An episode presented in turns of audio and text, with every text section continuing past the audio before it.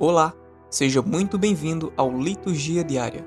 Aqui, diariamente traremos leituras da Liturgia Diária Igreja em Oração, com o intuito de levar até você a palavra de Deus.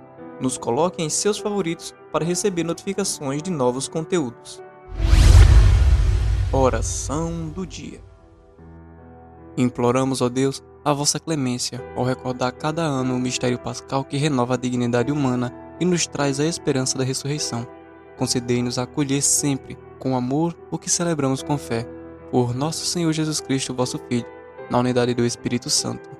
Amém. Primeira leitura.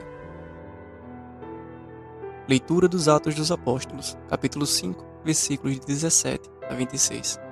Levantaram-se então os sumos sacerdotes e seus partidários, isto é, a seita dos saduceus, cheios de inveja e deitaram as mãos nos apóstolos e manteram-nos na cadeia pública. Mas um anjo do Senhor abriu de noite as portas do cárcere, conduzindo-os para fora, e disse-lhes: Ide e apresentai-vos no templo e pregai ao povo as palavras desta vida. Obedecendo esta ordem, eles entraram ao amanhecer no templo e puseram-se a ensinar.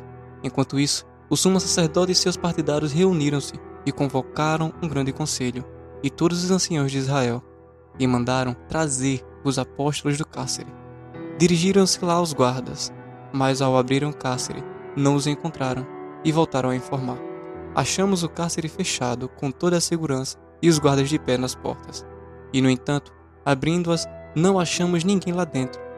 A essa notícia, os sumos sacerdotes e o chefe do templo ficaram perplexos, indignaram entre si sobre o que significava isso. Mas nesse momento, alguém transmitiu-lhes esta notícia. Aqueles homens que mantestes no cárcere estão no templo ensinando o povo. Foi então o comandante do templo com seus guardas e trouxe-os sem violência, porque temiam ser apedrejados pelo povo. Palavra do Senhor. Salmo responsorial. Salmo responsorial 33, 34. Este infeliz gritou a Deus e foi ouvido. Bendirei o Senhor Deus o tempo todo. Seu louvor estará sempre em minha boca. Minha alma se gloria no Senhor, que ouçam os humildes e se alegrem. Este infeliz gritou a Deus e foi ouvido. Comigo engrandecei ao Senhor Deus, exaltemos todos juntos o seu nome. Todas as vezes que o busquei, ele me ouviu, e todos os temores me livrou. Este infeliz gritou a Deus e foi ouvido. Contemplai a sua face e alegrai-vos, e vosso rosto não se cubra de vergonha. Este infeliz gritou a Deus e foi ouvido, e o Senhor o libertou de tanta angústia. Este infeliz gritou a Deus e foi ouvido. O anjo do Senhor vem acampar ao redor dos que o temem e os salva. Provai e vede quão suave é o Senhor. Feliz o homem que tem nele o seu refúgio. Este infeliz gritou a Deus e foi ouvido. Evangelho Proclamação do Evangelho de Jesus Cristo, segundo João, capítulo 3, versículos de 16 a 21. Com efeito, de tal modo Deus amou o mundo, que lhe deu seu Filho único, para que todo quem nele crer não pereça, mas tenha vida eterna. Pois Deus não enviou o Filho ao mundo para condená-lo, mas para que o mundo seja salvo por ele. Quem nele crer não é condenado, mas quem não crê já está condenado, porque não crê no nome do Filho de Deus. Ora, este é o julgamento. A luz veio ao mundo, mas os homens amaram mais as trevas do que a luz, pois as suas obras eram más. Portanto, Todo aquele que faz o mal odeia a luz e não vem para a luz, para que as suas obras não sejam reprovadas. Mas aquele que pratica a verdade vem para a luz, torna-se assim claro que suas obras são feitas em Deus. Palavra da salvação. Reflexão sobre o Evangelho. Meus irmãos e minhas irmãs, a medida para o nosso julgamento final é crer ou não em Jesus e crer que ele vê o mundo como a salvação de Deus para nos libertar do pecado. É o próprio Jesus quem afirma que veio ao mundo para nos salvar e salvar toda a humanidade das trevas e do pecado. No entanto, o mundo não o aceitou. Por isso o julgamento do mundo é este. A luz, que é Jesus, veio ao mundo, mas os homens preferiram as trevas, que é o pecado.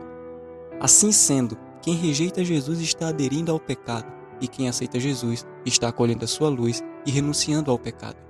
Quem rejeita a luz de Jesus vive nas trevas, por isso é condenado pelas suas próprias obras. Com efeito, quem não crê em Jesus pratica o mal. porque não se aproxima da sua luz e não adere ao seu projeto de salvação. Quem não se aproxima da luz tem medo que a verdade seja revelada, pois as suas ações são más. A luz é a verdade que esclarece e nos tira da ignorância. Ela nos dá o norte e a direção para caminharmos seguros. A fé em Jesus Cristo é o meio mais eficaz para que nos aproximemos da luz de Deus, pois ele não veio ao mundo para condenar as nossas ações, mas justamente para nos ajudar a não mais cometê-las. O pecado é o que nos afasta do convívio com Deus Pai e o Criador. A salvação de Jesus implica, porém, em que nós o acolhamos e não o rejeitemos. Acolhemos Jesus quando vivemos segundo a Sua palavra e seguimos os seus ensinamentos. Não adianta apenas afirmar que cremos em Jesus se não damos ouvido ao que Ele próprio veio nos ensinar e nós agimos conforme a cartilha do mundo que vive nas trevas. Confiando em Jesus, seguindo a Sua luz e nos entregando as Suas sugestões, nós podemos praticar as boas ações.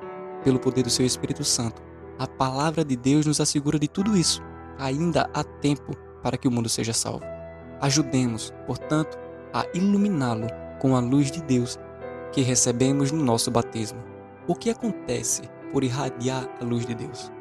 Como você poderia iluminar o mundo? Qual é a virtude em que você pode revelar ao mundo a luz de Jesus? Você crê em Jesus como a luz para a sua vida? Você tem deixado que a luz de Jesus lhe mostre a verdade da sua vida?